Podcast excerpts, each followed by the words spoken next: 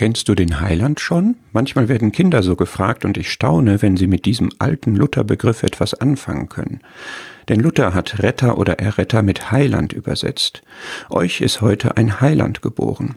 Und eigentlich ist das ein schönes Wort, wenn man es versteht. Der Heiland bringt Heil, er heilt, er macht Heile. Und das brauchen nicht nur verlorene Sünder, das brauchen auch gerettete Glaubende.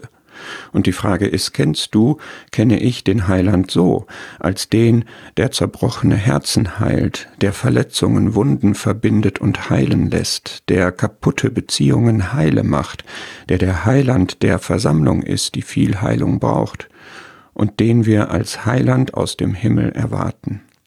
Petrus fordert uns auf, wachst in der Gnade und Erkenntnis unseres Herrn und Heilands Jesus Christus. Diesen Heiland möchte ich immer mehr erkennen.